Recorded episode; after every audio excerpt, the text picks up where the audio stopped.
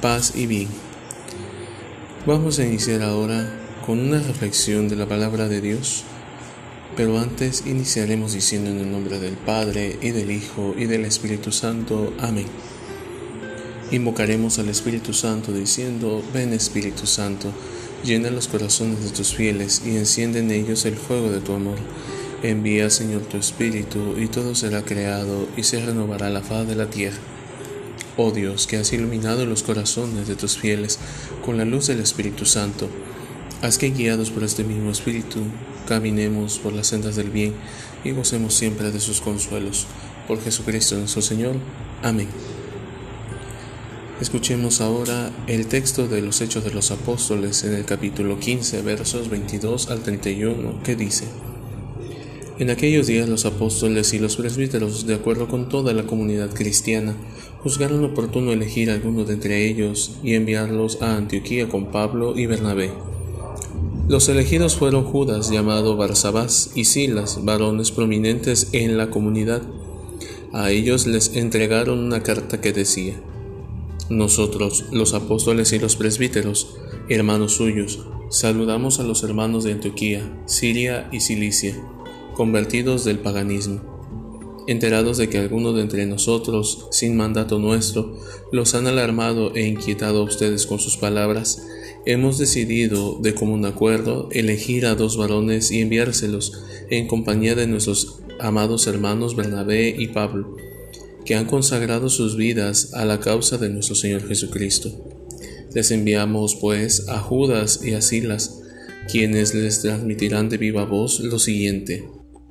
El Espíritu Santo y nosotros hemos decidido no imponerles más cargas que las estrictamente necesarias, a saber, que se abstengan de la fornicación y de comer lo inmolado a los ídolos, la sangre y los animales estrangulados.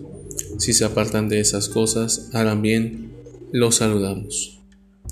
Los enviados se despidieron y cuando llegaron a Antioquía, reunieron a la comunidad cristiana y les entregaron la carta al leer aquellas palabras alentadoras, todos se llenaron de júbilo. Palabra de Dios. Te alabamos, Señor.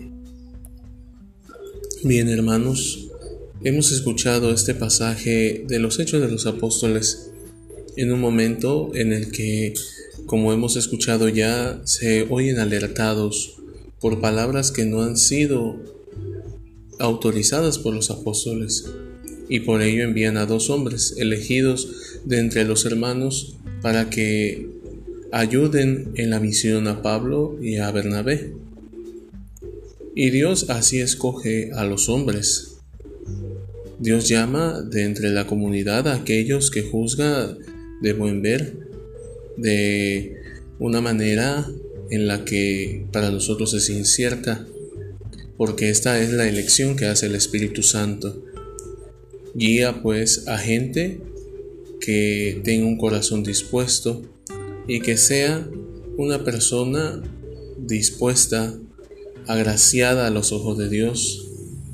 En pocas palabras, una persona llena del Espíritu Santo para que sepa guiar al pueblo hacia la verdad. Y podemos hablar por ello de la vocación a la vida sacerdotal y más también a la vida consagrada. Somos hombres y mujeres elegidos por el Señor para anunciar un mensaje, para ser portadores de las noticias de paz, esa noticia que llenó a la comunidad de Antioquía de un gran júbilo. Por eso, los que son elegidos entre el pueblo, los presbíteros, los diáconos, los obispos, son llamados a una vida totalmente distinta a la que normalmente conocemos. Y es por ello que así como Judas y Silas fueron elegidos por ser varones prominentes, también los sacerdotes son escogidos por el Señor porque en ellos se juzga la idoneidad de su vida. Por lo tanto, hermanos, es necesario también reconocer que los que han sido consagrados son gente prominente, que han dejado sus casas, dejado sus vidas, que han optado por algo que tal vez les será difícil para el caminar, pero por ello encontrarán la fuerza y la paz. Ahora escuchemos, hermanos, el Evangelio de San Juan en el capítulo 15, versículos 12 al 17, que dice, En aquel tiempo Jesús dijo a sus discípulos, Este es mi mandamiento, que se amen los unos a los otros como yo los he amado. Nadie tiene amor más grande a sus amigos que el que da la vida por ellos. Ustedes son mis amigos si hacen lo que yo les mando. Ya no los llamo siervos, porque el siervo no sabe lo que hace su amo. A ustedes los llamo amigos, porque les he dado a conocer todo lo que le he oído a mi Padre. No son ustedes los que me han elegido, soy yo quien los ha elegido y los ha destinado para que vayan y den fruto, y su fruto permanezca, de modo que el Padre les conceda cuanto le pidan en mi nombre. Esto es lo que les mando, que se amen los unos a los otros.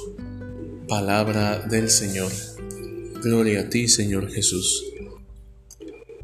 Hermanos, hoy el Señor nos está recordando el mandamiento que vivíamos el jueves santo en aquella última cena.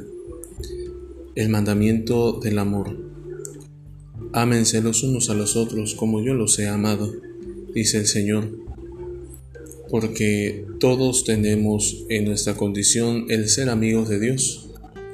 Ya no somos de la condición de siervos, dice el Señor, porque el siervo no sabe lo que hace su amo. Y nosotros somos llamados amigos, porque el Señor nos da a conocer su voluntad. El Señor nos ama tanto que nos ha revelado el misterio de su Hijo Jesús para salvarnos, para amarnos y para darnos a conocer la verdad plena. Y ese es el motivo por el cual nosotros también estamos llamados a amar, para dar a conocer la verdad. Porque la verdad libera, y el amor vence al odio. Y el que ama sabe dar la libertad a aquellos que le rodean. Por eso es tan importante el mandamiento del amor, para dar certeza de que hay un corazón dispuesto a darlo todo por nosotros en el vínculo del amor filial en el vínculo de la amistad que Dios nos propone. Por ello, hermanos, es tan importante siempre que nosotros en cada instante podamos ser capaces de amar y amar traducido como la entrega total de nuestra vida. No porque alguien lo merezca, sino porque el amor nos impulsa a actuar en favor de los hombres. El amor traducido en la familia, en los hijos, en el amigo, en la amiga, en aquellas personas que incluso nos hacen el mal.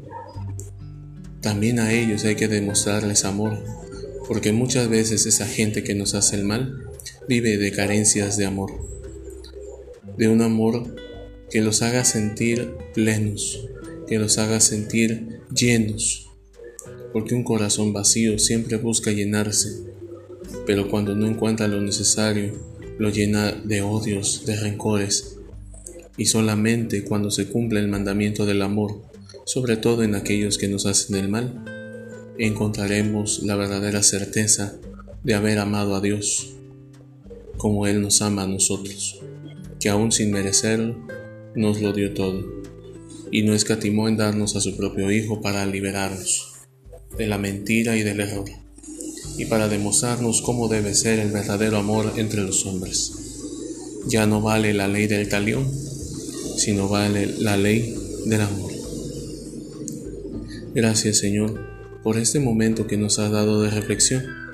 Te pedimos que nuestra vida cotidiana siempre esté llena de amor, para amar a todos, incondicionalmente, para que podamos hacer alegre la vida de los demás y puedan conocer la verdadera felicidad de los hijos de Dios, de aquellos que no buscan su propio beneficio, sino de aquellos que viven entregados al amor a la plenitud de la alegría que es en Jesucristo. Te pedimos, Dios nuestro, que nuestro día, nuestra tarde y nuestra noche siempre esté llena de ti. Y es que podamos amar a todos incondicionalmente.